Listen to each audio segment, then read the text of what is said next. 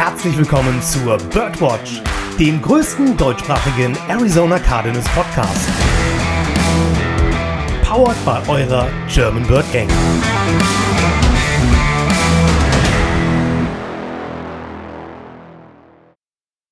Rise up, Red Sea und einen wunderschönen guten Morgen, guten Mittag oder auch guten Abend für ein letztes Mal in der Saison 2023, 2024. Und herzlich willkommen zu 188. Episode der Birdwatch. Ich bin's, euer Josh. Wir haben es geschafft. Leute, wir haben es geschafft. Die Saison 2023, 2024 ist unter Sach und Pack. Die Arizona Cardinals haben gestern das letzte Saisonspiel gegen die Seattle Seahawks äh, bestritten. Äh, das zweite Spiel der Saison gegen die Seahawks haben 21 und 10 unterlegen. Und wir werden, ähm, äh, 20 unterlegen, Entschuldigung. Und wir werden, ich werde gerade von meinem Kater massivst abgelenkt, der schon wieder an der Snackbox knabbert wie so ein Iopai. Ähm, aber wir werden uns, während ich gleich meinen Kater kurz äh, von der Snackbox entferne, ähm, das Spiel zur Genüge führen und einen kleinen Ausblick darüber geben, was für ein Programm in der Offseason ansteht für uns. Es wird eine extrem spannende Zeit. Und mit wir meine ich natürlich wie immer Lukas. Wunderschönen guten Abend dir. Einen wunderschönen guten Abend, Josh. Ich hoffe, es geht dir trotz Harvey, der da gerade ein bisschen Dönekes macht, geht's dir gut? Äh, mir geht's bestens. Der nervt halt nur massiv. Aber das, das wissen Tiere halt auch manchmal, ne? So. Das ist so. Und auch wunderschönen guten Abend an dich, Podcast-Papi. Ja, moin. Ähm, was hast du denn da so in der Snackbox drin? Äh, diverses. Da sind so wirklich so, so schockgefrostetes Hähnchen drin tatsächlich. Ist ganz geil. Absolut wenige Kalorien kannst du ihm immer zu essen geben. Aber da ist alles drin. Da ist sein Nassfutter, sind sein Trockenfutter, da ist alles drin. Und der ist momentan auf Diät, weil der Papa hat es die letzten Wochen zu gut mit ihm gemeint. Und damit Ach. kommt er nicht so ganz klar. Ja, der würde ich aber die Zeit, wo der Papa ja abgelenkt ist, auch nutzen, ne? Ja, aber die Box ist zu, da kommt er auch nicht rein. Naja, Man kann aber erstmal alles probieren. Ja, da ist was dran. Genauso wie die Cardinals gestern versucht haben, das Spiel zu gewinnen. Hat dann am Ende doch nicht so gut funktioniert. Leute, lasst uns doch direkt in die Materie einsteigen. Wie habt ihr gestern das Spiel gesehen? Erzählt mal. Auf dem Sofa. Ja, da schließe ich mich an. Ich auch auf dem Sofa. Ich muss nur sagen, Männer, war lediert gestern. Und zwar war es so, ich hatte am Samstag meinen Junggesellenabschied und war dementsprechend früh auf den Beinen, ganz spät im Bett, hab gefühlt den halben Samstag noch auf dem Sofa vor mich hin vegetiert und geschlafen und sonst was gemacht. Also ich habe gestern eigentlich nichts gemacht.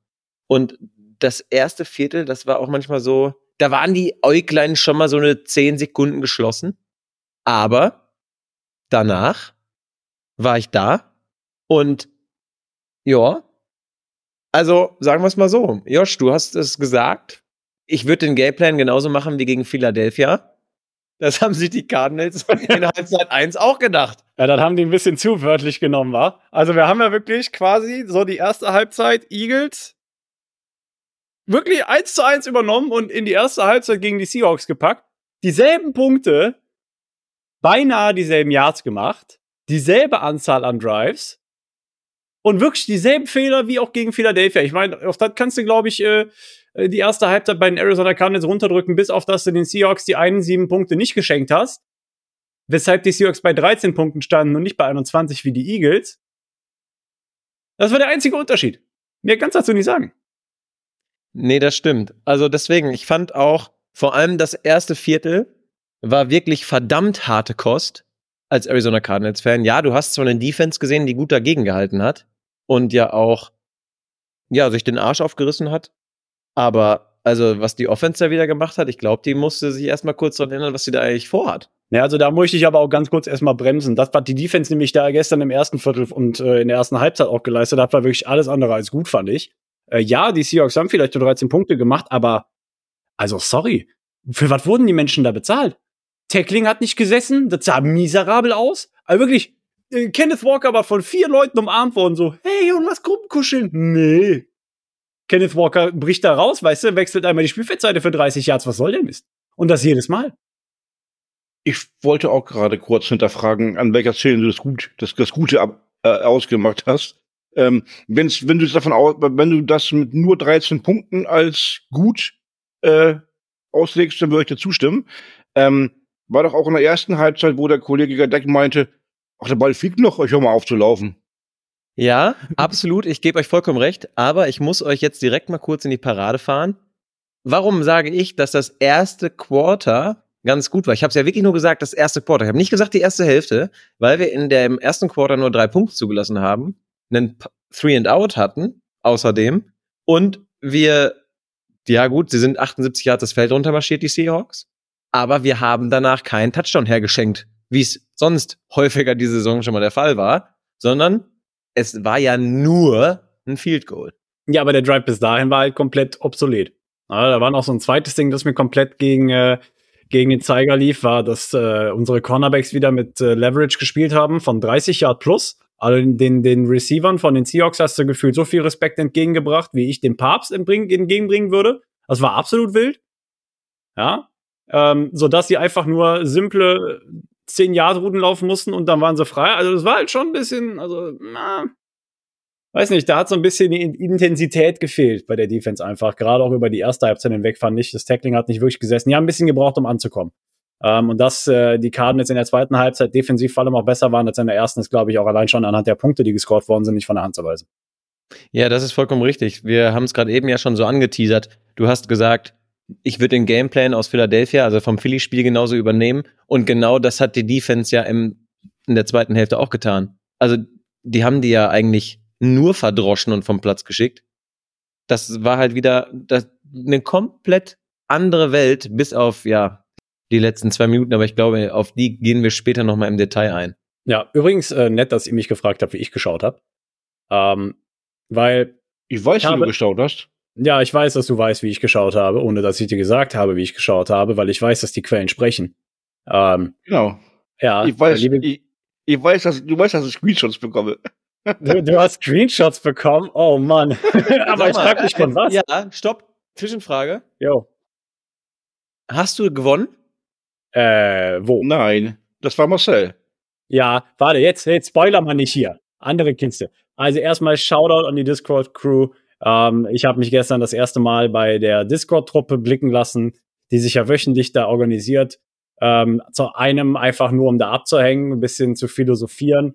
Äh, ich habe da gestern schon ganz viel auch über den Draft gehört. Da beschäftigen sich teilweise wirklich äh, Kollegen mit ganz intensiv. Äh, da gibt es den einen oder anderen, der wirklich schon ganz tief in der Materie drin ist. Leute, ich habe übrigens auch schon Podcast-Empfehlungen, also Teilnahmeempfehlungen ausgesprochen bekommen. Äh, waren sehr, sehr gute Unterhaltungen dabei gestern. Äh, die Stimmung war einfach nice. Die Leute haben mich auch von meiner Seite kennengelernt, Lukas. Du weißt, von welcher ich rede. Ähm, nicht der ich nüchternen, es, ja. ich bin ruhig im Podcast, äh, ne? sondern der, ähm, der anderen Seite. Ja. Ähm, nein, war einfach, war einfach eine coole Truppe oder ist eine coole Truppe. Von daher kann ich das auch nur jedem ans Herz legen, da abends mal vorbeizuschauen, wenn die Karten jetzt ein Spiel geben. Und das andere, wofür sich die Leute auf dem Discord ja treffen, ist das Bullshit-Bingo, das von Marcel ins, gelebende, äh, ins Leben gerufene, Entschuldigung, Bullshit-Bingo. Ähm, hat sich was sehr, sehr, sehr viel Mühe mitgegeben. Quasi, du hast da so ein Board aufbereitet mit verschiedenen Sachen, mit verschiedenen Bullshit-Sachen halt. Und dann kannst du dir dann ein Bingo-Brett draus bilden. Und ich habe da gestern mitgespielt. Natürlich habe ich gegen den Spielmacher verloren. Ja, wie im Casino. Die Bank gewinnt immer. I don't know, Marcel. Suspicious. Äh, jedenfalls hatte ich das Nachsehen und habe verloren. Ich hatte nicht ein Bingo am Ende des Spiels sogar. Also ähm, ich war absolut nicht competitive, was das anging. Ähm, einfach nur Pech gehabt, wie das halt so ist. Aber trotzdem nochmal riesen Shoutout an die Discord-Crew und jeder, der das hört und sich das mal geben möchte. Äh, der Marcel, der teilt ja gefühlt jede Woche den Discord-Link auch in der WhatsApp-Gruppe.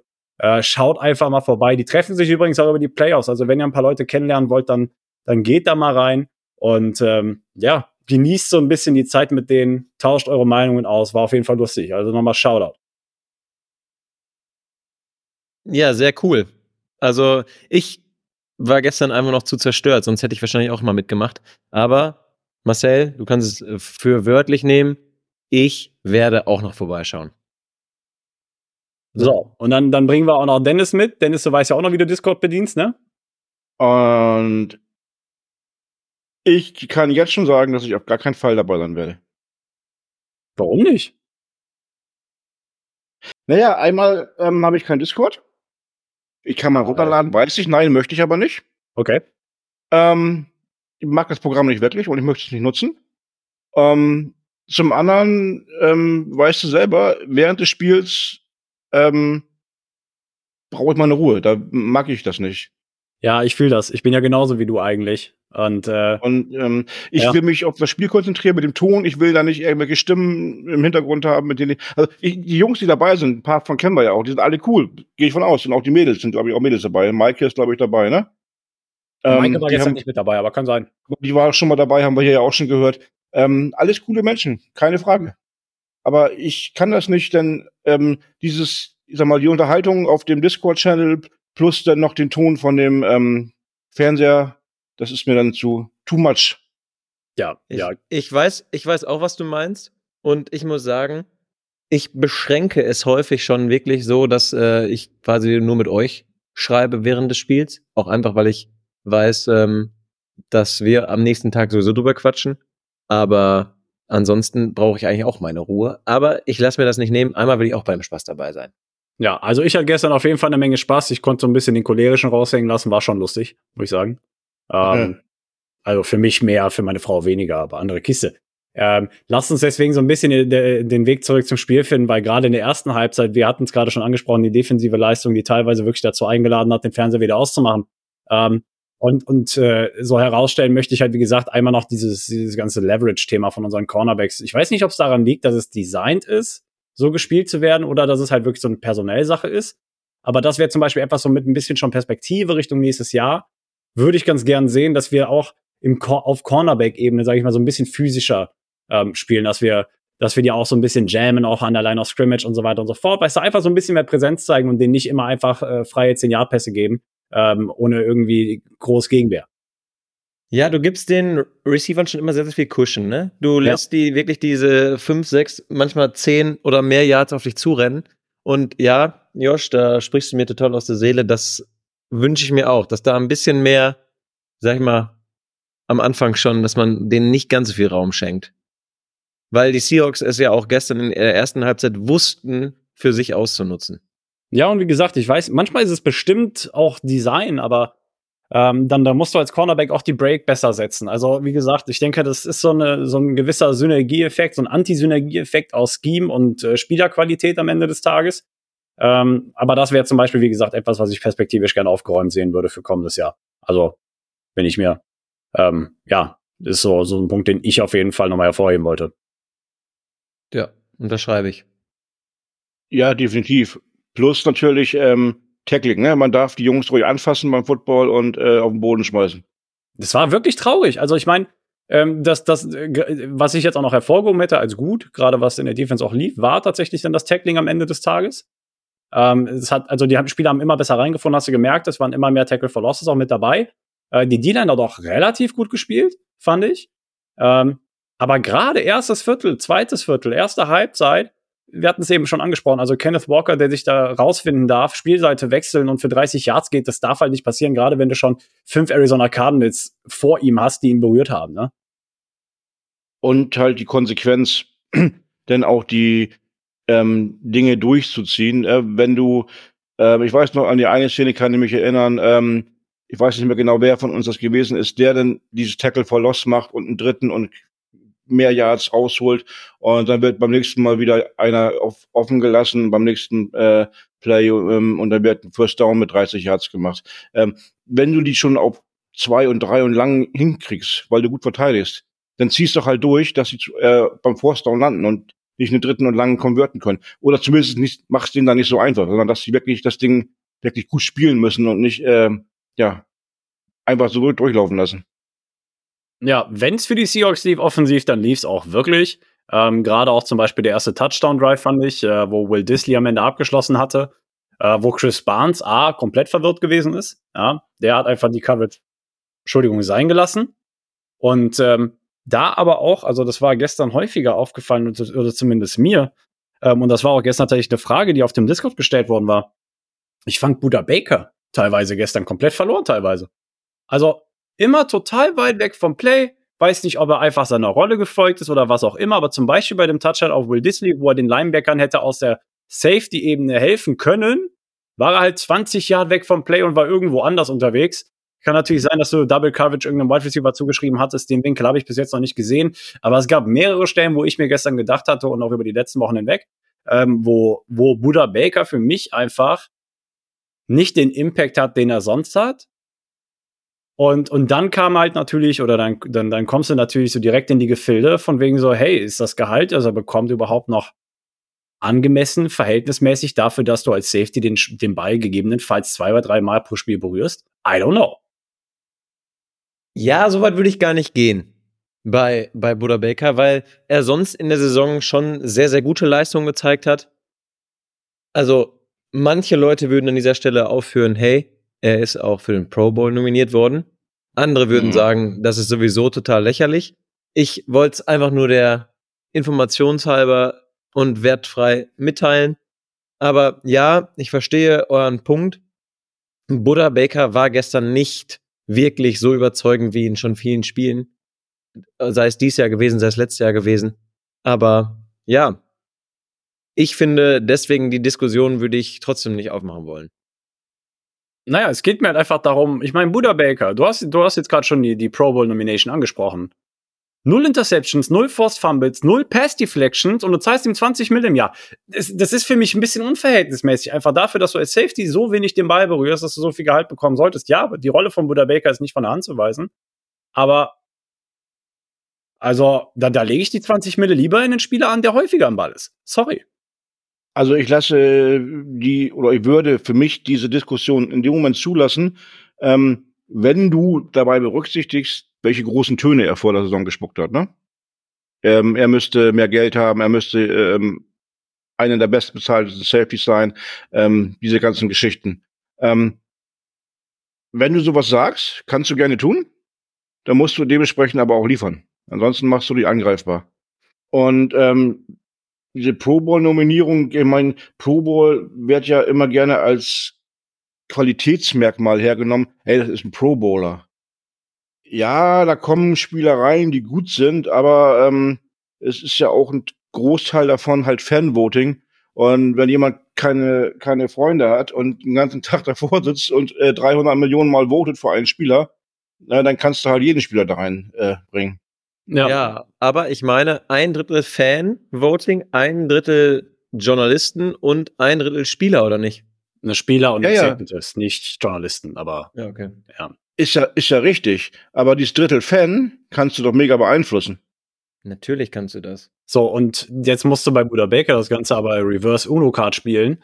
Der, hat, der war nicht mal in den Top 10 bei den Fan-Votings bei Sachen Safeties, ne? Also der hat halt einfach diesen Respekt von dieser Executive- und Spielerebene, das ihn kontinuierlich, sage ich mal, wirklich in diese Pro Bowl-Ebene hebt. Und das kannst du, finde ich, daher schon gar nicht als Indikator nehmen. Ja. Ähm, beziehungsweise in gewissermaßen ist immer noch, sage ich mal, der, die, die Einschätzung von Spielern und Executives mehr wert als die von Fans, sorry, weil wie Dennis sagt, Fans sind höchst objektiv. Äh, 90 Prozent der Stimmen, die du abgibst, sind eh nur für die, für die eigenen Spieler deines eigenen Teams. It is what it is. Ähm, aber, aber trotzdem, wie gesagt, für mich bleibt die Frage, unabhängig davon, ob du in den Pro Bowls gehst oder nicht. Wir haben Buda Baker schon einmal zum bestbezahltesten Safety der Liga gemacht. Wir haben ihm dieses Jahr ein bisschen mehr Geld zugesprochen für den Vertrag. Und das ist auf jeden Fall so ein Fragezeichen für mich in der Offseason. Restrukturierst du den Vertrag? Fasst du das Ding überhaupt an nach, der, nach, den, nach den Sachen in der vergangenen Offseason? Fordert gegebenenfalls Buda Baker eine Vertragsverlängerung? Und wenn ja, wie sähe die aus? Ne, also ich finde, und das, das musst du dann halt alles ein bisschen in den Kontext setzen und ich weiß nicht, ob ich ihm dasselbe Gehalt zahlen würde wie, wie bisher. Einfach weil ich, weil ich fände, das Geld ist an anderer Stelle besser angelegt. Sorry. Ich, wie gesagt, ich verstehe deine Meinung. Ich sage nur, ich finde, er ist nach wie vor zu wichtig, um jetzt, also, um einfach mal das so ganz klar zu sagen, ich weiß, dass du das nicht sagst, aber um ihn nicht mehr im Cardinals-Jersey zu sehen. Ich glaube, ich glaube, die Franchise braucht ihn, weil er ein unfassbarer Leader ist und ja auch wirklich sehr, sehr viel, also wie Kaiser White es schon gesagt hat, wenn die Linebacker mal das Problem haben und einen Spieler nicht covern, wer ist da und haut ihn um? Buddha Baker. Das ist, das ist halt einfach so. Und deswegen, er hat eine extrem hohe Wichtigkeit, aber du hast vollkommen recht, ob es dann am Ende nach diesen Leistungen in dieser Saison rechtfertigt, dass er so viel Geld verdient? Ja, die Frage ist vollkommen gerechtfertigt. Ich glaube nur, dass du aufgrund der Thematiken der letzten Offseason zu ihm sagst, okay, weißt was, Bruder?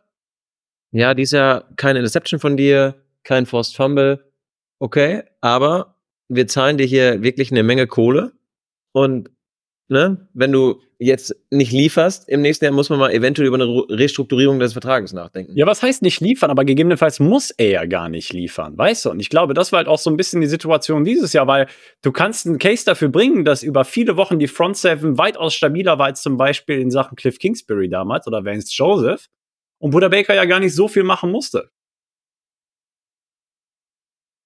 Ja, hast du recht.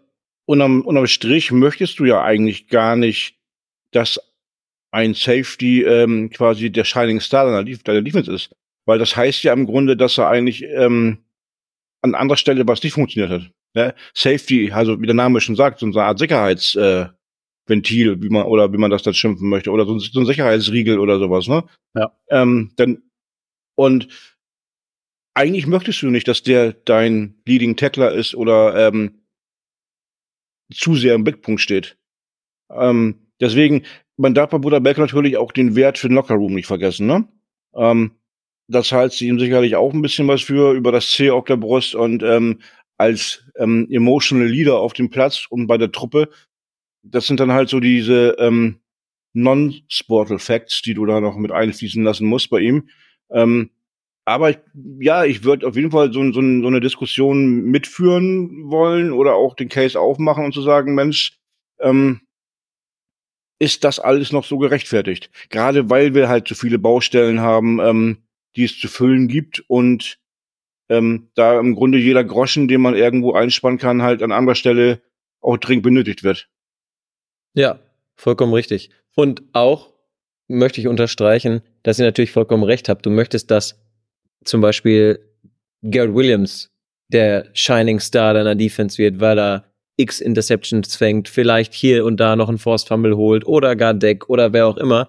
Du möchtest aber nicht, dass dein einer Safety quasi derjenige ist, der als der große Star deiner Defense angesehen wird oder ja, weil am Ende des Tages zeigt es ja nur, dass eine andere Positionsgruppe eventuell ihren Job nicht richtig macht und er ständig da Feuerwehrmann spielen muss.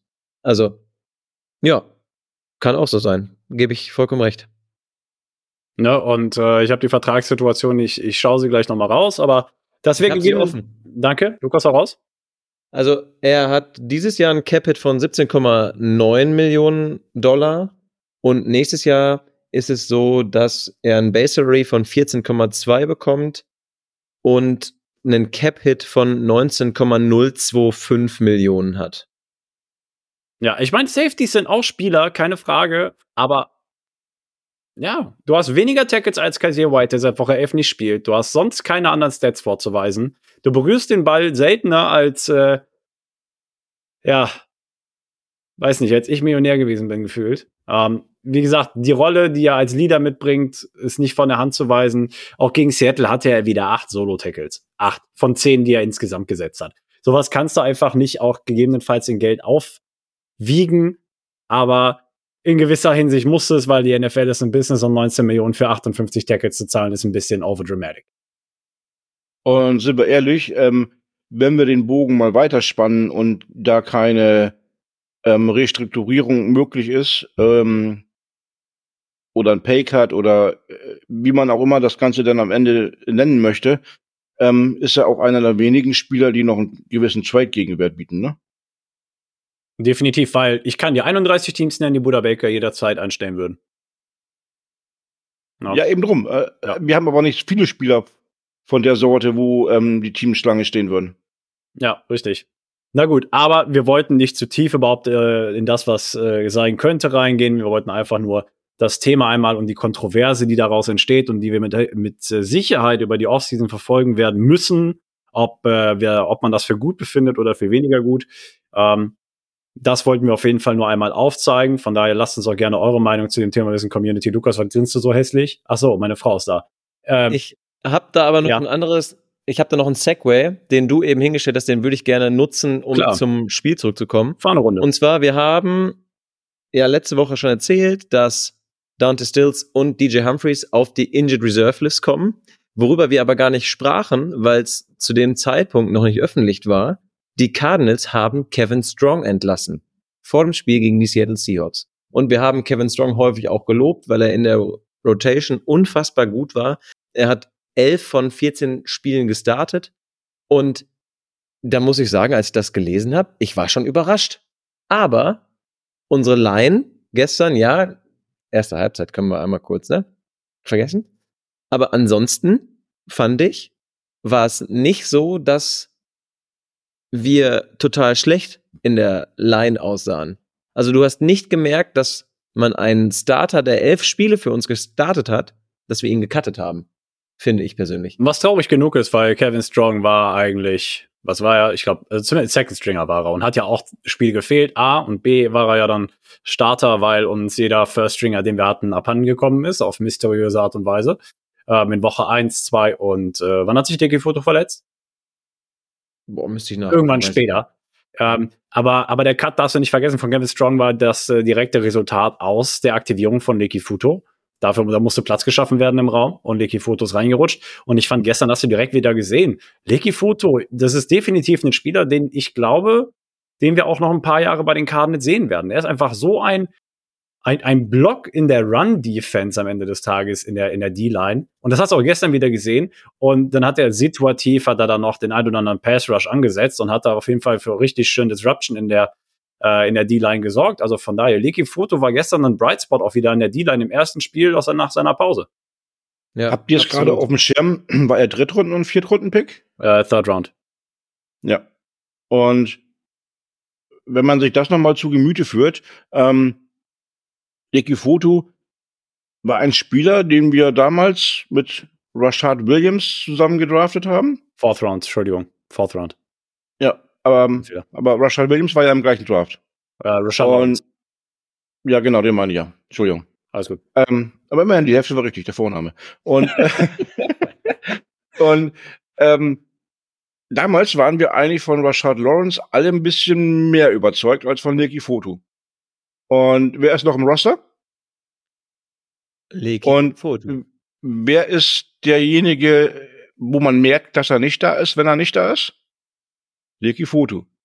Und gestern, bei der Situation, die du gestern auch beschrieben hast, mein einer Gedanke war, ähm, oder ich hatte zwei Gedanken. Der eine Gedanke war, ähm, mach ihn zum ähm, lebenslangen Cardinal behalt den Jungen, weil der unheimlich wertvoll ist. Klar, die Liner weißt du halt nicht, wie lange die durchhalten, ne, ähm, körperlich, aber ähm, ich wollte mir jetzt keinen 10-Jahres-Vertrag aufs Auge drücken. Ähm, aber ähm, Warte kurz. 10 Jahre, 500 Millionen. Licky Futu ist unser Patrick Mahomes, Junge. Gib ihm den Vertrag. Nein, aber ich, mag den unheimlich gerne, weil du merkst halt, wenn er, wenn er nicht da ist, merkst du, dass er fehlt in, in der Mitte. Und ähm, solche Spieler ähm, brauchst du. Der wird jetzt, er ist so ein bisschen underrated. Ne? Er ist so ein bisschen ähm, unsung Hero in dem Moment, weil er underrated ist und nicht so viel wahrgenommen wird von von. Also zumindest wirkt es so. Ob die anderen Teams ihn jetzt so auf dem Zettel haben, wenn er Free Agent wird, ähm, ist dann halt eine andere Geschichte. Aber ähm, also ich mag den Jungen wirklich und ähm, man sollte versuchen, ihn zu halten. Und ähm, ja, mein zweiter Gedanke war in dem Moment eigentlich, Jetzt schläft Joshua gleich ein. Nein, also mein zweiter Gedanke, jetzt habe ich ihn vergessen, weil du gegähnt hast. Sehr interessant, bitte. sehr interessant, dass du während des Spiels darüber nachdenkst, ob Joshua jetzt gleich einschläft oder nicht. Nicht während des Spiels. ich weiß, aber es hat so gut gepasst, Dennis. Mensch. Nein, mein, mein, mein, mein zweiter Gedanke war halt einfach, ähm, ob man ihn vielleicht ähm, zu den Top 3 oder 5 zählen würde, die, wo ich sage, die sind für mich ähm, auf der äh, undiskutabel Liste. Also ich habe mir da so einen Gedanken paar, über ein paar Spieler gemacht, wo ich sage, ähm, im, im Grunde haben wir keinen Spieler da, wo ich sage, da kann man nicht drüber reden, aber so, so eine Handvoll Spieler gibt es, wo ich sage, die finde ich für nicht diskutabel, die müssen auf jeden Fall da bleiben. Ja, finde ich auch. Also gerade Leke Foto. Den Weg in die Rotation sollte er in jedem Fall finden. Ich finde auch, man kann ihm einen guten Vertrag aufs Auge drücken. Ist natürlich jetzt kein Star-Defensive Liner, aber wenn er halt drin ist, spielt er solide. Hat er gezeigt über die Saison auch hinweg, als er dies, also die Snaps, die er gemacht hat. Ähm, bei Leke Foto, genauso wie bei Richard Lawrence, ist ja so das Thema so ein bisschen Gesundheit. Einfach am Ende des Tages bleibst du gesund. Ähm, es, es würde mit Sicherheit helfen, wenn du weiter einfach in der Rotation bleibst im Nick Rallis-System, dass du halt die Snaps, die du bekommst oder weniger Snaps siehst, dass du nicht die, die Working Cow bist oder ne, die Bell Cow bist an der D-Line so ungefähr, ähm, dass das Verletzungsrisiko natürlich auch minimiert wird für die Foto und äh, ja, definitiv, aber finde ich, ist das jemand, den du auf jeden Fall für die Rotation nächstes Jahr auch weiterhin im Cardinals Jersey behalten solltest. Und er ist ja jetzt auch erstes Jahr, äh, nächstes Jahr erstmal noch in seinem äh, vierten Vertragsjahr von seinem Rookie-Deal. Ähm, und damit äh, hast du natürlich auch noch ein Jahr, sage ich mal. Ja, musst dich jetzt nicht sofort entscheiden, was du danach mit ihm anstellst. Das stimmt. Schon mal schön, dass ich glaube, die Offseason für Monty Ossenford und, und ja, eigentlich das komplette Front Office und natürlich auch JG wird hart genug. Da ist es ganz angenehm, dass du so auf jemanden wie Leki Futu einfach bauen kannst und weißt, da kannst du auch noch im nächsten, in der nächsten Offseason äh, verlängern. Ja, da gibt's noch eine Handvoll andere Spieler, aber lass uns, äh, bevor wir ja auch in den kommenden Folgen einen Blick auf die Offseason werfen, um genau über das Thema zu reden, was sind so ein bisschen die, die Bausteine, mit denen, ähm, mit denen Monty Ossenford arbeiten kann. Ähm, ne, dass wir, dass wir das dann einfach noch mal in einer neuen Folge oder in einer anderen Folge oder in einer kommenden Folge aufbröseln. Lass uns ganz kurz noch bei dem Spiel bleiben. Wir haben jetzt schon viel über die Defense und die Leistung auch gesprochen, einzelne Personalien hervorgehoben. Ähm, lass uns noch ganz kurz zur Offense wechseln, weil, weil die fand ich sah über weite Strecken wieder sehr gut aus. Sah äh, situativ wirklich überfordert aus wieder oder ein bisschen verloren. Ähm, war aber alles in allem hatte ich das Gefühl, einfach mal ein sehr ausgeglichenes Spiel. Ja, das war jetzt nicht irgendwie kompletter Totalschaden, war jetzt aber auch nicht wie das Spiel gegen die Eagles unstoppable. Das war einfach mal ausgeglichener, schöner Football. Da stimme ich dir vollkommen zu. Was halt schade ist, also ja, am Ende des Tages, ich glaube, unterschreiben wir alle drei, dass wir uns nicht beschweren, dass wir es verloren haben, weil wir dadurch den Fourth Overall Pick, ja, safe gemacht haben, sich gesichert haben. Aber man hatte halt diese zwei Chancen. Und wir haben ja noch rumgewitzelt bei uns in der Gruppe. Es wirkt fast so, der macht die Dinger sonst, ja, wie ein Automat. Wirfst du 50 Cent rein, dann trifft er. Diesmal zwei nicht. Gut, hey, passiert. Ich wollte eigentlich vor dem Podcast heute auch nochmal ein Statement von Matt Prater angehört haben, weil er danach äh, noch kurz mit Darren Urban und Co. gesprochen hat und so ein kurzes Interview war auf Twitter auf jeden Fall unterwegs von ihm. Das habe ich leider nicht gesehen, aber vielleicht hat es ja einer von euch gesehen. Aber du, am Ende des Tages, wir haben sehr, Halbzeit zwei, ich beschränke mich nach wie vor auf Halbzeit zwei, hat unsere Offense sehr gut ausgesehen. Wir sahen in der Red Zone auch gut aus. Wir haben richtig geile Trickspielzüge auch mit drin gehabt, wo wir den Seahawks auch mal ganz klar gezeigt haben, du musst bei uns oder gegen uns mit allem rechnen, ob es ein Flea-Flicker war, ob es ein Fake-Field-Goal war, was auch immer. Und ich stimme dir da vollkommen zu, Josh. Also es war wirklich ein solides, offensives Spiel. Gab ja Spekulationen, habe ich überall gelesen, ob man Matt Prater wirklich gesagt haben könnte, Mensch, ähm, hab doch mal einen krummen Fuß bei dem, äh, bei den, bei den, bei den Kicks und versaut dann die Statistik oder sowas. Ähm. Ja, ich glaube nicht, dass er sich das ausgesucht hat. also ich möchte es eigentlich ausschließen, dass es Absicht gewesen ist.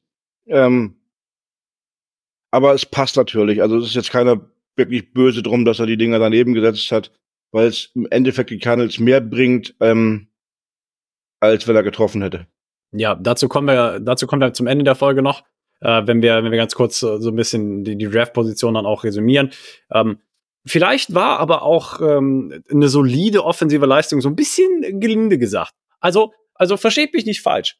Es hat solide gewirkt, aber ich glaube, das hatte A größtenteils damit zu tun, dass wir wieder Red Zone Probleme hatten. Also gerade auch in der ersten Halbzeit. Ähm, wir hatten wieder Red Zone Probleme. 20 zu 20 lief richtig gut. Wir sind das Feld runtermarschiert. Die Seahawks hatten keine Chance, uns zu stoppen. Der Tackling von denen sah gestern genauso desolat aus wie die Wochen davor auch. Ähm, nur es waren halt wieder wirklich diese Red Zone Probleme. Wir hatten fünf Penalties für 27 Yards. Das kann sich jeder ausrechnen. Das sind fünf Yards im Durchschnitt pro Penalty. Wir hatten, glaube ich, drei oder vier Fall Starts. Ähm, das war auf jeden Fall unverhältnismäßig viel. Ja, also ich weiß, äh, ich habe noch den einen Fallstart von Trey McBride äh, im Sinn. Ich habe den von Elijah Wilkinson im Kopf. Ich habe den von Paris Johnson im Kopf. Also das sind allein schon drei. Ähm, Michael Wilson war ein Offside. Michael Wilson war auf Sides, stimmt, wo ich mir auch wieder dachte, wirklich Side Judge, come on, man. Also das war wirklich, die haben einen Job, den Wide Receiver zu sagen, hey Kollege, geh einen Schritt zurück. Ich weiß nicht, was mit denen los ist. Egal. Andere Kiste. Aber ja. wenn der Receiver nicht zu ihm rausguckt, kann er ihm auch nicht sagen, du stehst falsch. Ne? Aber ich fand das, ich fand das trotzdem zu lustig, als du den Kamerawinkel von Michael, Michael Wilsons auf Sides gesehen hast. Hast du den Sidejudge hinten im Hintergrund, hast du schon fast lächeln sehen. Er war so, ah, ah, ah, Kopf, weißt du, so nach links und so, hey, hey, Äh. Wirklich Ja. so, gotcha, bitch. Äh, und äh, nein, also da waren einfach unverhältnismäßige Flaggen auch mit dabei. Einfach Flaggen, die du die vergangenen Wochen auch nicht gesehen hast. Äh, wie gesagt, drei False Starts. Ich, kann jemand den fünften Penalty gerade nochmal? Welcher Penalty geht denn für sieben Yard? Boah. Das muss ja irgendwas half the distance to the goal sein, oder? War das, war das irgendwie sowas? Naja, egal. Jedenfalls. Fünf Penalties und die waren halt wirklich immer in, in kritischen Momenten, drei davon halt in der Red Zone und äh, wenn du dir so oft ins eigene Bein schießt, dann, dann kriegst du halt die Dinge nicht konvertiert, ist keine, keine Frage. Wie gesagt, äh, sechs Punkte aus den ersten drei Drives in der ersten Halbzeit war zu wenig. Dafür, dass du insgesamt 466 Total Yards wieder aus Tablett gezaubert hast gestern. 200, warte, lass mich nicht lügen, lass mich nicht lügen, haltet euch fest, 206 Yards Rushing wieder, wieder über 200 Yards Rushing insgesamt als Team. Und 262 Yards Passing. Ja, die, die Yard-Performance war unfassbar gut. Ich habe noch zu ja, Kollegen gesagt, die Seahawks-Fans sind, wir werden euch totlaufen. Stellt drauf ein, wir hatten diese Saison schon so viele Rushing Yards äh, und ihr seid einfach, was Rushing Plays angeht, wirklich als Defense total überfordert. Und genauso ist es ja gekommen. Ich glaube, auch das unterschreibt ihr alle. Wir freuen uns sehr, dass James Conner seine erste 1000 Yard Season hat, Rushing. Das freut uns einfach mega. Er hat ja, um genau zu sein, auch 1040 Rushing Yards, meine ich ganz genau. Also der Mann hat auch, nachdem er die 1000 Yards hatte, einfach weitergemacht. Sehr, sehr cooler Typ. Freut mich sehr für ihn. Und ja, also offensiv, wenn du deine Chancen in der ersten Halbzeit genutzt hättest und mit Prater die anderen beiden Feed Goals auch noch getroffen hätte, dann hättest du, hätte wäre wenn, ne, sind wir wieder dabei, hättest du das Spiel easy gewonnen. Ja, gut. Ich sag mal so, äh, ich fand witzig bei, also bei James Conner, bei, wo er den, diesen, diesen langen Lauf hatte an der Außenlinie, wo er dann die 1000 Yards geknackt hat und beim nächsten Mal einen Tackle verlost hatte und der Kommentator meinte, oh, jetzt, geht- jetzt, jetzt geht's schon wieder rückwärts. Ja, die war, war, war, war kurz bei 999, aber die waren, glaube ich, sehr, sehr generös bei dem Spot. Ich fand auch, das war ein Tackle for Loss, aber die haben zweiten und 10 gegeben, nicht 2011. Also offiziell hatte er seine 1000 noch. Ja, Aber, genau, aber er ich hat, sie, er auch, hat sie, nach, nachdem er sie Aber hat, ich fand sie die wieder Kommentar, verloren. der Kom fand die Kommentator halt ganz witzig, oh, jetzt geht's wieder ein, ein, ein, ein, ein, runter. und, und ich, war- ich war wirklich kurz besorgt, als es ja kurz auf der Kippe stand, ob Connor, weil, weil er hat ja sein, sein Knie da mit einem Beutel Eis massiert und hast du nicht gesehen. Ähm, danach hast du auch nichts mehr davon gemerkt. Also keine Ahnung, was der, was der im Knie hatte. Auf jeden Fall danach war es weg. Ähm, Connor hat jetzt die Saison bei 1040 Yards beendet, hatte gestern 150 Yards Rushing, über 200 Yards äh, from Scrimmage, 204 um genau zu sein, weil er hatte auch 54 Passing Yards äh, oder für 54 Passing Yards gesorgt. James Conner hatte jetzt in der Saison in den, warte, wie viele Spiele hat er gespielt? Äh, 13. 14. Ne, 13, danke, genau. In den 13 Spielen, die er gemacht hatte, hatte er fünf, äh, vier über 100 Yards Spiele. Drei davon waren in den letzten fünf Spielen. Mina Keims, Ja. Mina, ja, Er hat einen richtig guten Song-Endspurt hingelegt, wollte ich damit nur sagen. Also,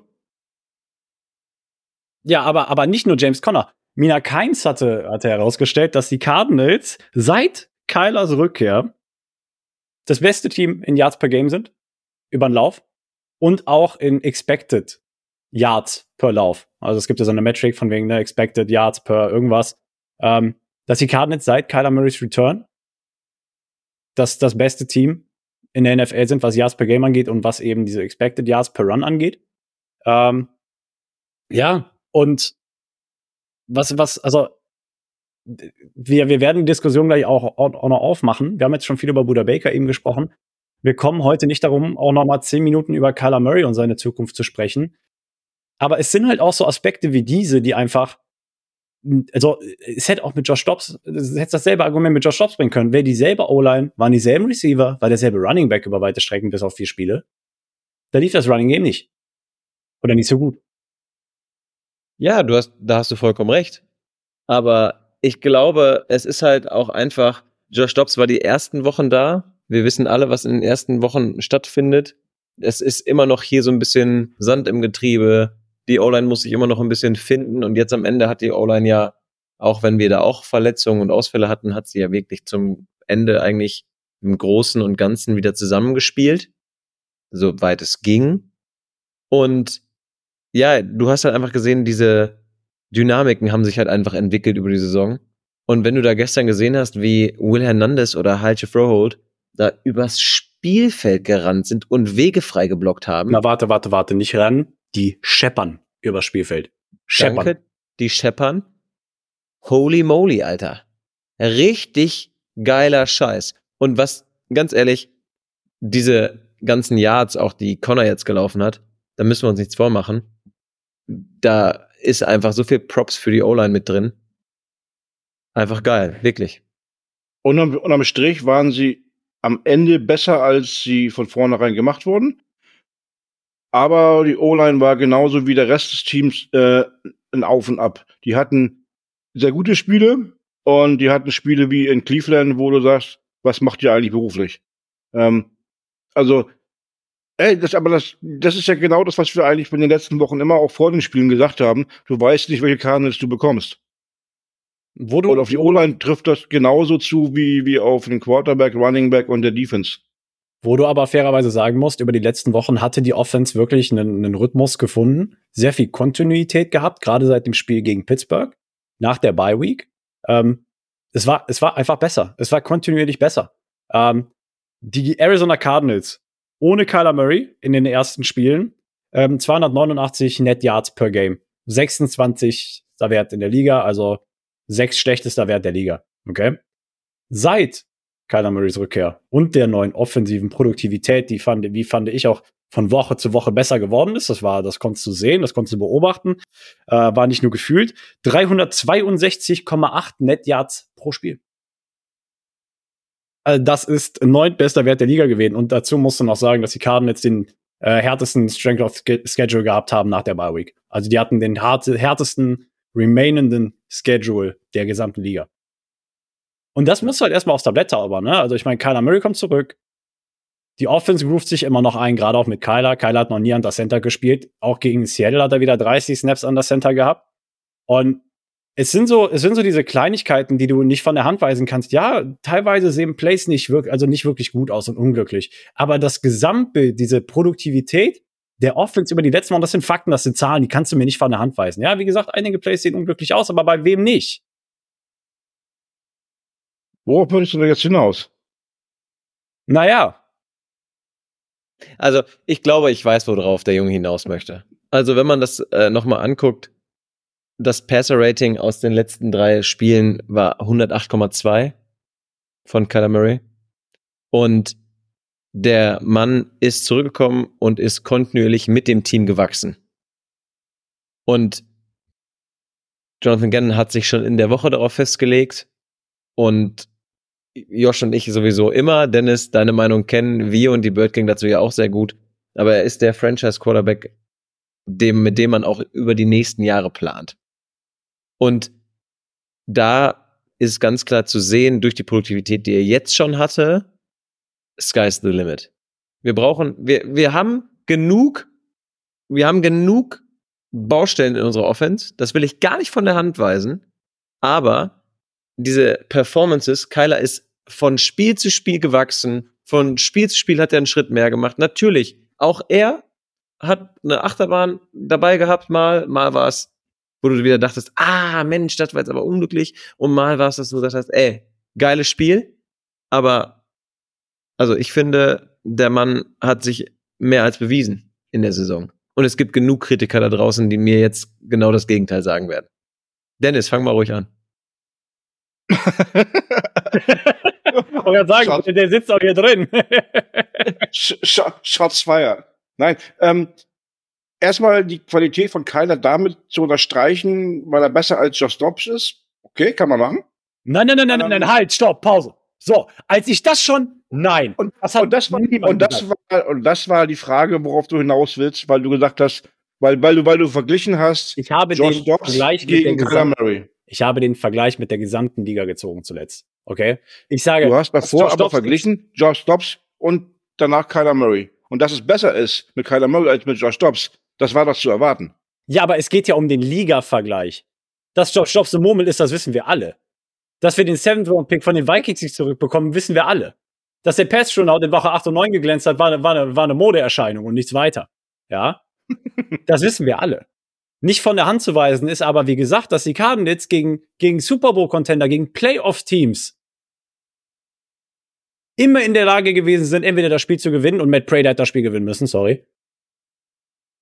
Wenn du es nicht, also andere Kiste, dass du immer in der Lage warst, das Spiel zu gewinnen. Das kannst du nicht von der Hand weisen. Und mit so einem Talent-Voided Roster. Ja gut, aber ich mach mal weiter mit meiner äh, Bitte. Entschuldigung. Ähm, Ja. Also, gut, dann hast du den Punkt anders gemeint, als ich ihn verstanden habe, sei es drum. Ähm, trotzdem, ähm, Kyler Murray ist für mich ein Quarterback, der über dem Durchschnitt ist. Also überdurchschnittlich gut gegenüber vielen anderen Quarterbacks, die in der Liga so funktionieren. Aber halt auch nicht äh, diese Top-Premium-Class, die du brauchst, um einen Titel zu gewinnen. Kyler Murray, finde ich, funktioniert dann sehr gut, wenn der Rest auch läuft. Und funktioniert nicht so toll, wenn der Rest nicht so läuft. Und, von, und dieses mit dem Franchise-Quarterback, ich finde dieses Wort teilweise so gruselig.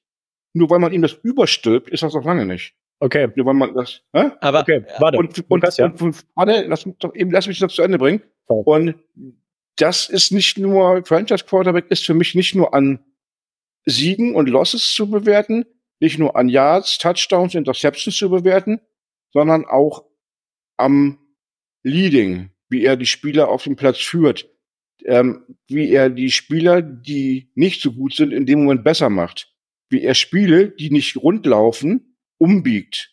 Ja, das sind alles Qualitäten, die andere Quarterbacks haben, ähm, die ich bei ihm nicht so sehe, weil er ist, er glänzt fast immer nur dann, wenn es eh schon läuft. Und jetzt kommt mir nicht mit dem Argument der letzten Jahre, er ist noch jung und kann es noch lernen. Brauche ich nicht.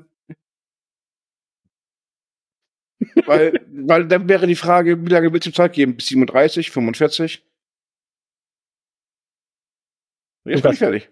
Also, ich muss dazu sagen, Männer, wirklich. Also, Dennis, ich möchte den Vergleich mal ein bisschen anders ziehen, als du ihn jetzt gerade eben gesagt hast. Und zwar möchte ich sagen, ich als Student, wenn ich etwas in der Uni nicht lerne, klar kann es an mir liegen, weil ich nicht aufpasse oder sonst was. Aber wenn du von deinem Professor etwas nicht beigebracht bekommst, dann in der Prüfung versagst, weil du es halt nicht konntest, weil es auch keiner konnte, dann ist halt immer die Frage, ja, woran hat's gelegen? Und ich glaube, ganz ehrlich, ein Quarterback, natürlich, du hast vollkommen recht, er muss Spieler besser machen. Und ich weiß nicht, wem es aufgefallen ist. Gestern im Huddle, er hat jedes Mal die Jungs motiviert, vor jedem Spielzug. Hat gesagt, okay, let's go, Boys. Und du hast gesehen, er hat vorher, bevor er den Playcall durchgegeben hat, hat er nochmal mit denen so gesprochen, okay, so und so, Leute, wir, wir gewinnen das Ding hier. Also das war schon, ich finde, das haben wir von Kyler sonst nie oft gesehen. Der ist in den Huddle gegangen, hat das Playcall gesagt und ist dann weitergezogen. Punkt eins. Punkt zwei, wir haben so oft drüber gesprochen. Unser Team war wirklich nicht talent-stacked. Wir haben wirklich wenig Talent dabei gehabt. Aber was Kyler am Ende daraus gemacht hat, in Spielen gegen Defenses, die wirklich richtig stark waren, im Spiel generell, finde ich halt einfach, ich finde es schwierig zu sagen, ja, dann muss er das Spiel aber für dich gewinnen, weil es ist ein Teamsport, alleine kann der das Ding doch gar nicht biegen. Wie soll er das denn machen? Dann müsste der den Ball zu sich selber werfen, alle Spielzüge selber laufen, etc. Das geht doch gar nicht. Also ich finde, das eine muss mit dem anderen sowas von korrelieren und zusammenarbeiten. Es muss wie eine Schweizer Uhr sein.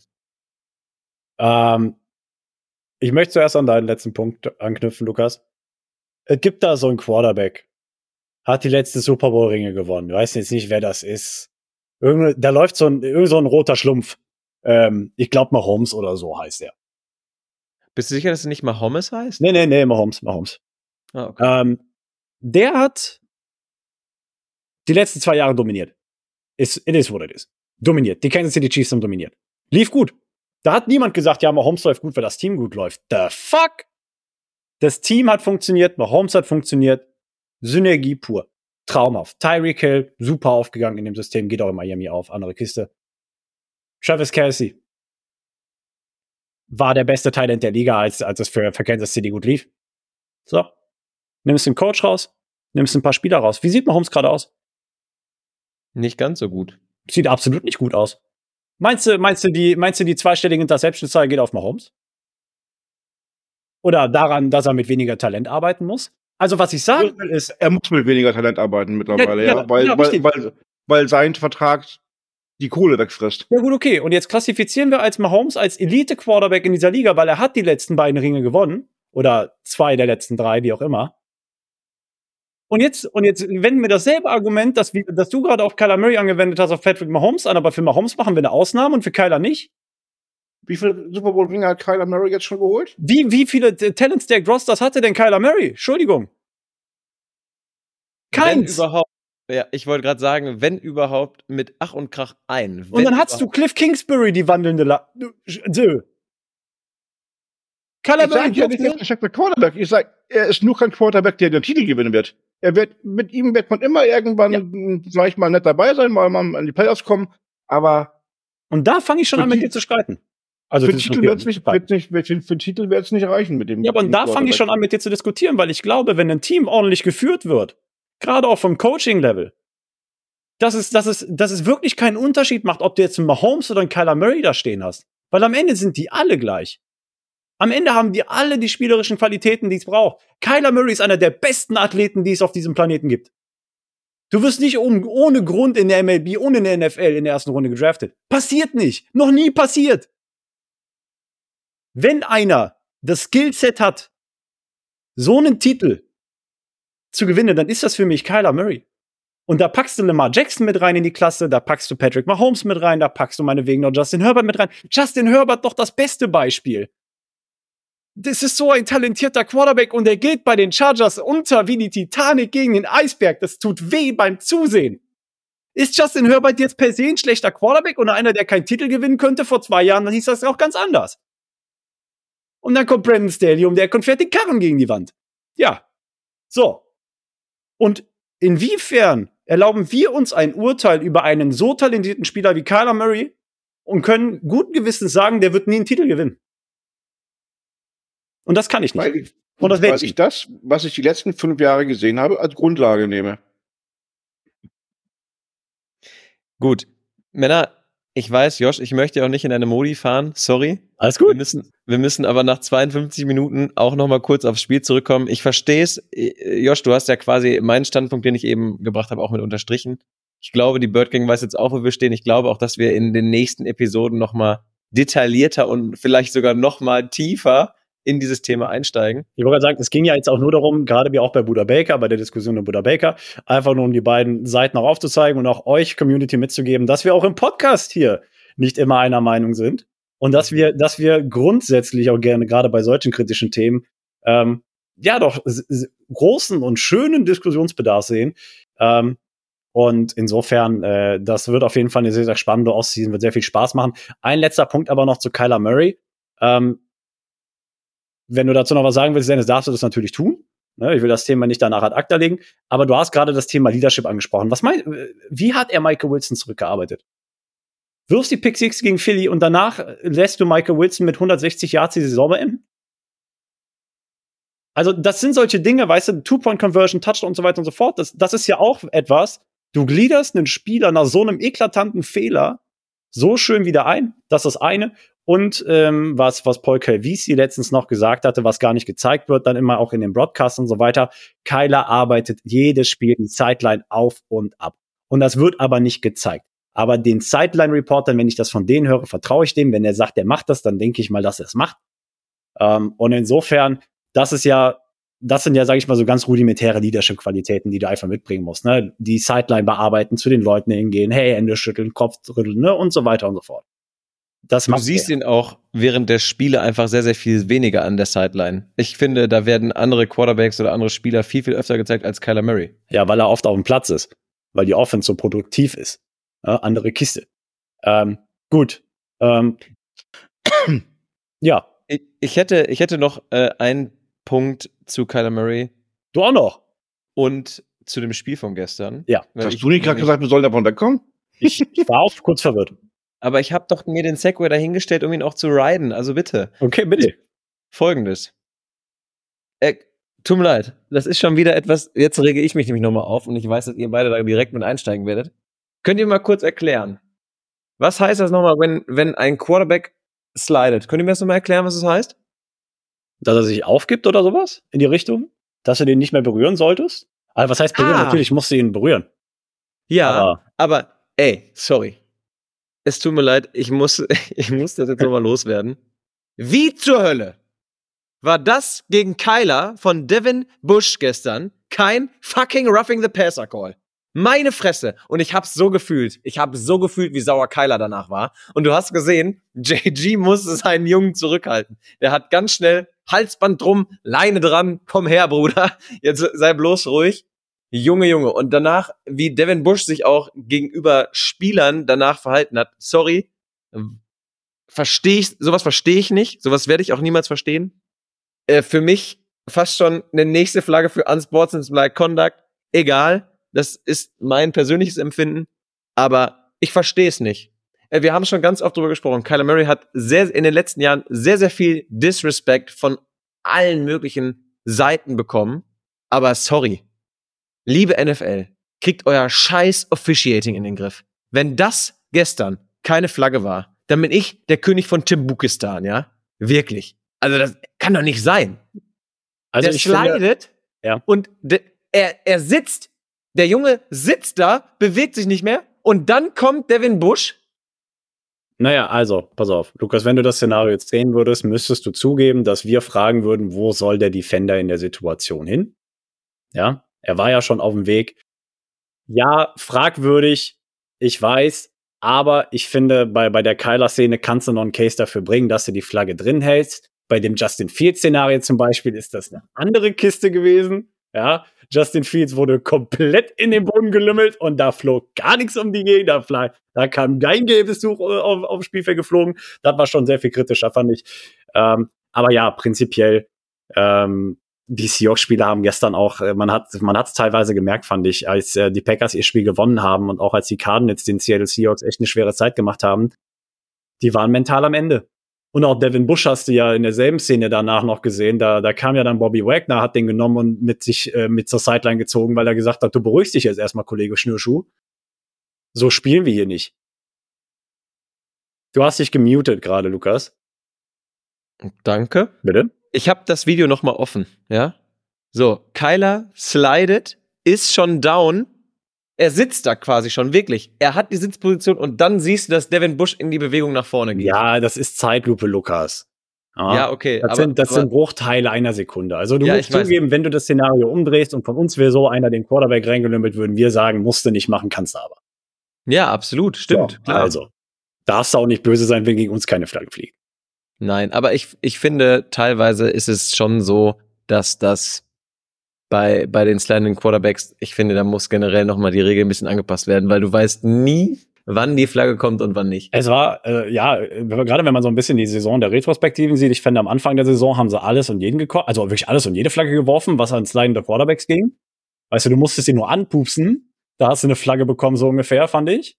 Und jetzt siehst du Hits teilweise, wo du dich wirklich fragst, so, okay, keine Flagge, Fragezeichen. Ähm, ja, es ist ähm, sehr inkonsistent einfach am Ende des Tages, aber gut. Officiating hin oder her. Ähm, Michael Wilson hatte gestern noch wieder einen schönen Tag. Sechs Receptions bei sechs Targets, 95 Yards gemacht, beinahe sein, sein, sein nächstes 100-Yards-Spiel gehabt oder sein erstes? Hat er, wait, sein erstes, ne? Gegen die 49ers hatte er keine 100 Yards. Er hatte nur zwei Touchdowns, ne? Ja, ja, ziemlich sicher. Ähm, ja, ansonsten Trey McBride, drei von sechs Targets und ich glaube auch über, über ein Play müssen wir da noch sprechen, nämlich den zweiten Touchdown der Arizona Cardinals in der zweiten Halbzeit. Den, den Trickspielzug, den, das, das Fake Field Goal, wenn man so möchte, was man wirklich nicht Fake Field Goal nennen kann, weil das Field Goal wird nicht mal versucht. Ähm, mit Prater stand einfach nur als Wide Receiver auf dem Platz, als Decoy, Ablenkungsmanöver, Creme de la Creme. Und Kyler wirft einen Zuckerpass auf Trey McBride, der Pass hätte auch nirgendwo anders hingedurft. Sonst hätte Trey McBride oder sonst hätte, weiß nicht, wer da in Coverage gewesen ist. Ähm, die Nummer habe ich gerade nicht mehr präsent. Vielleicht war es Julian Love, vielleicht war es äh, Witherspoon, I don't know. Ähm, hat ihn, hat ihn sich darunter gepflückt. Einfach traumhaftes Play. Und das Geilste fand ich wirklich, dass Kyler ja danach in der Pressekonferenz gefragt worden ist, wo kam das Play her? Und er meinte, ja, seit fünf Jahren planen wir das Ding. Seth Rogers wartet seit fünf Jahren auf die Gelegenheit. Jetzt haben wir sie gehabt und äh, haben das Play durchgezogen. Fand ich auf jeden Fall, ist eine schöne Story. Ja, absolut. Und halt auch einfach ein Highlight der Saison, weil jeder hat damit gerechnet, Matt Prater kommt drauf und dann laufen die das Field Goal ganz normal, Routine und selbst ja die Crew von äh, Fox war es ja gestern, die war ja selber so, oh, was geht denn hier ab, ja? Und das Geilste war ja wirklich, dass Gillikin und auch Matt Prater einfach oben stehen geblieben sind. Das war, ich fand's so witzig. Ja. Das hat mich an die Szenen von Drew Brees damals erinnert, wenn man Taysom Hill den, den Snap gegeben hat. Drew Brees ist auch immer als Receiver einfach stehen geblieben. Der stand einfach nur an der Line. Richtig lustig. Hätte nur noch gefehlt, dass, du, dass du Matt Prater den Pass zuwirfst. Das wäre lustig gewesen. Fake auf Prater. Und dann Pass auf Prater. Ähm, suchst du nach einer Alternativen für so einen Spielzug? Keine Sorge, ich berate da gerne. Ja? Kein Problem. Ja, ähm, was noch? Ich meine, am Ende des Tages liest sich das offensive Statsheet, wie so ein Spiel laufen sollte tatsächlich. Nur, dass du halt wirklich nicht effektiv in der Red Zone warst und das war so ein bisschen der, der Killer am Ende des Tages, unabhängig davon, dass wir sechs Punkte verschossen haben. Ähm, die Cardinals, für mich war das effektiv ein Sieg gestern gegen die Seahawks. Ähm, weiß nicht, wie ihr das seht. Ähm, klar, wenn das das erste Spiel in der Saison gewesen wäre, ist das effektiv eine Niederlage, aber da es das letzte Spiel war, da es um nichts ging, da wir die Seahawks komplett aus dem Leben geschossen haben, gerade in der Offensiven, fand ich, ähm, kannst du das eigentlich als Sieg werten. Und jetzt kommt der zweite Sieg noch dazu und das ist Musik in Dennis Ohren. Durch diesen Niederlagesieg gestern gegen die Seattle Seahawks 21 zu 20 und durch das in der letzten Sekunde verschossene Fico von Mac Prater konnten wir uns wirklich eine sehr, sehr strategisch und eine sehr, sehr wichtige Position im Draft sichern, nämlich Platz 4 im Draft. Die Commanders haben gestern verloren gegen die Dallas Cowboys, etwas, was die Eagles gegen die Giants nicht geschafft haben. Ähm, obwohl auch die Eagles haben gegen die Giants verloren, insofern haben sie es geschafft. Ähm, dann haben wir die Patriots an drei. Die haben nämlich auch gegen die Jets verloren in ihrem Snow Game. Gegen die Jets verloren. Ja. Ähm, und dann haben wir die Cardinals an vier. Und es war so wichtig, dass die Cardinals das Spiel verlieren, weil, wenn du das Ding jetzt umdrehst und schaust, was wäre passiert, wenn nicht? Was wäre passiert, wenn wir das Spiel gewonnen hätten? Dann hätten wir an fünf gepickt, meine ich, weil nämlich die Chargers an uns vorbeigezogen wären. Richtig, die Chargers hätten einen Platz gut gemacht, weil die haben gegen die, die, die C-Mannschaft von Kansas City verloren. Und dadurch wäre ein Team, sage ich mal, im Draft vor uns gerückt, von dem du im besten Fall nicht erwartest, dass sie einen Quarterback draften. Und die wären in Prime Position gewesen, den ersten oder mit einem der ersten, man weiß ja nie, wie der, wie der Draft sich am Ende des Tages ne, shaked, wie, wie, wie die Picks am Ende ausfallen. Aber es war in jedem Fall wichtig, dass die Cardinals vor den Chargers picken, einfach weil ich glaube, dass die Interessen auf vielen Ebenen dieselben sein können. Und dadurch bist du in der strategisch sehr viel besseren Position. Ähm, behältst du den Pick, vertradest du ihn, holst du noch Kapital raus am Ende des Tages? I don't know. Ähm, auch eine Sache, über die gestern auf dem Discord lange und vielseitig diskutiert worden ist. Und jetzt haben wir zumindest schon mal, was den einen Pick angeht, eine gewisse Planungssicherheit. Richtig, genau. Und habe ich dann gestern auch nochmal so drüber nachgedacht, nachdem das Spiel vorbei war. Natürlich war da schon so ein bisschen der Frust, hey, du hättest da sechs Punkte easy mitnehmen können, weil Matt Prater einfach zwei Feed Goals verschießt. Aber am Ende des Tages war es strategisch für die Zukunft der Franchise einfach das Beste das Spiel zu verlieren, um den besseren Pick dir zu sichern. Ganz klare Geschichte. Stimme ich dir vollkommen zu. Und es heißt ja nicht, also man, man liest ja auf Twitter auch schon ganz viele Leute, die sagen, ja, Harrison Jr. ist jetzt der Spieler, den wir nehmen werden. Er ist jetzt ein Arizona Cardinal. Ja, da muss man noch abwarten. Da gibt's ja wieder viele Thematiken, die davor hängen.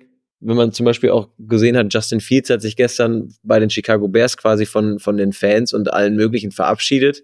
Also es wird generell auch wieder eine sehr interessante Offseason, weil ganz viele Teams sich, glaube ich, auch neu aufstellen werden. Und das wird ja auch mit im Draft so entscheidend sein, was du mit dem Pick Nummer vier wirklich anstellst.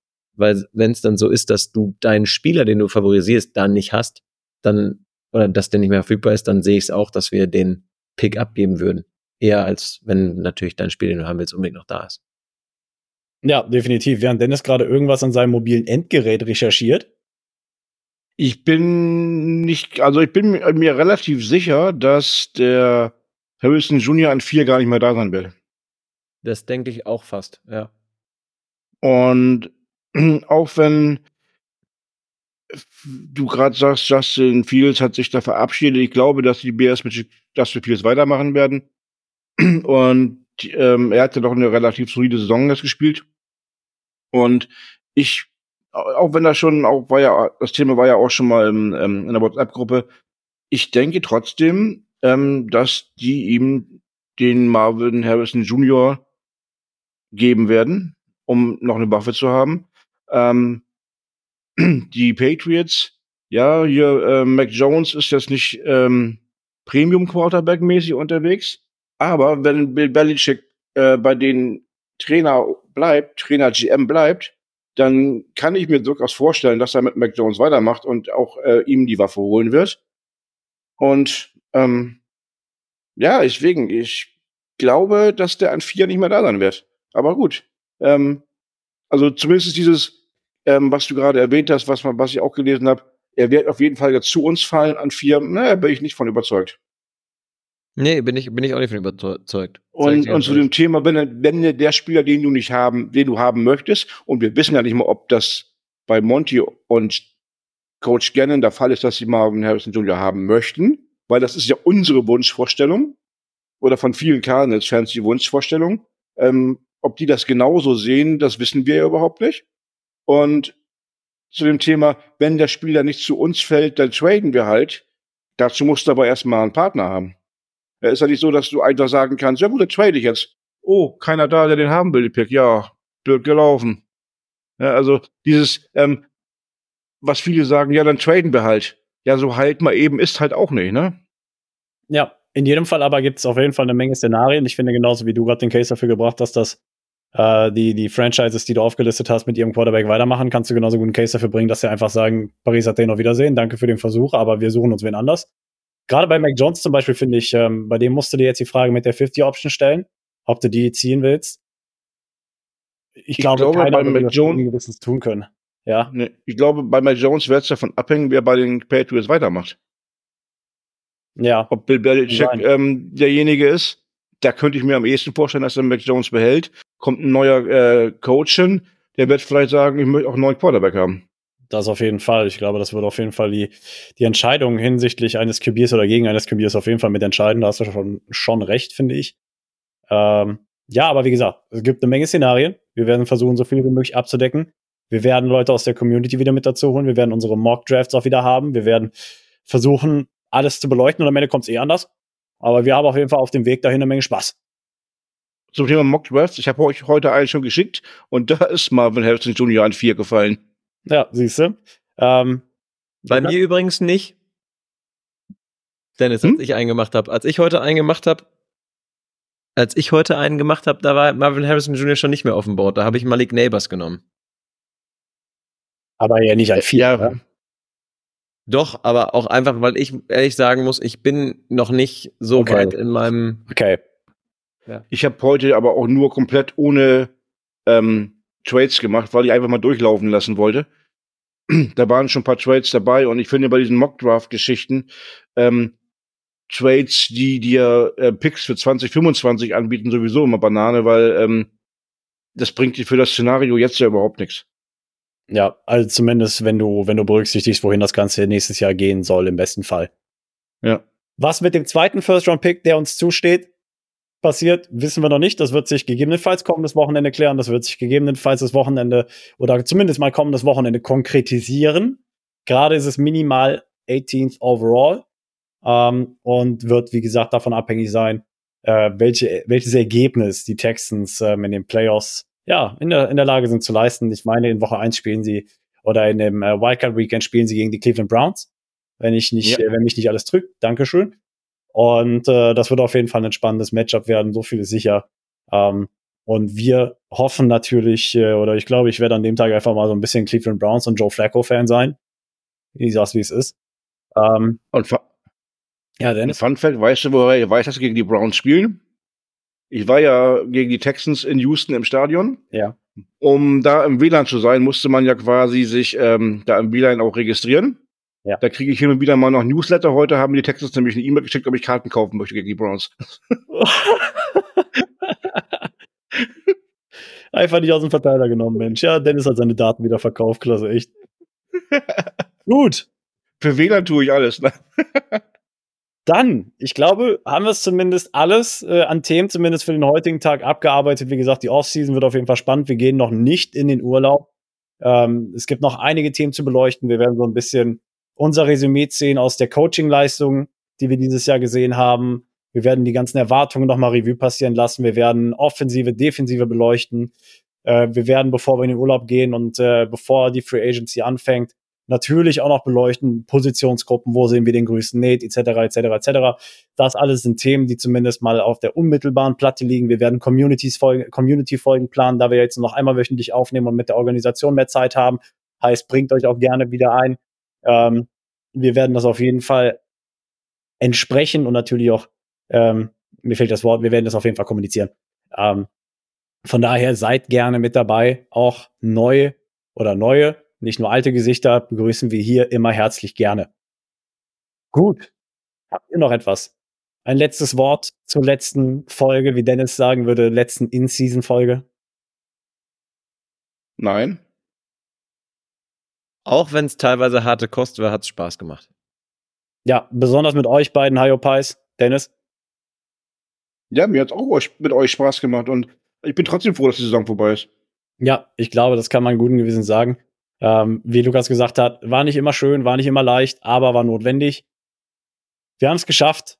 Damit beende ich die Worte, damit beende ich die Folge mit den Worten, mit denen wir sie aufgemacht haben. Und wir hören uns im Laufe der kommenden Wochen wieder, wenn es heißt Rise Up Red Sea. Das war's für heute mit der Birdwatch, dem größten deutschsprachigen Arizona Cardinals Podcast. Powered bei eurer German Bird Gang. Präsentiert von den Hosts Joshua Freitag und Lukas Frerk.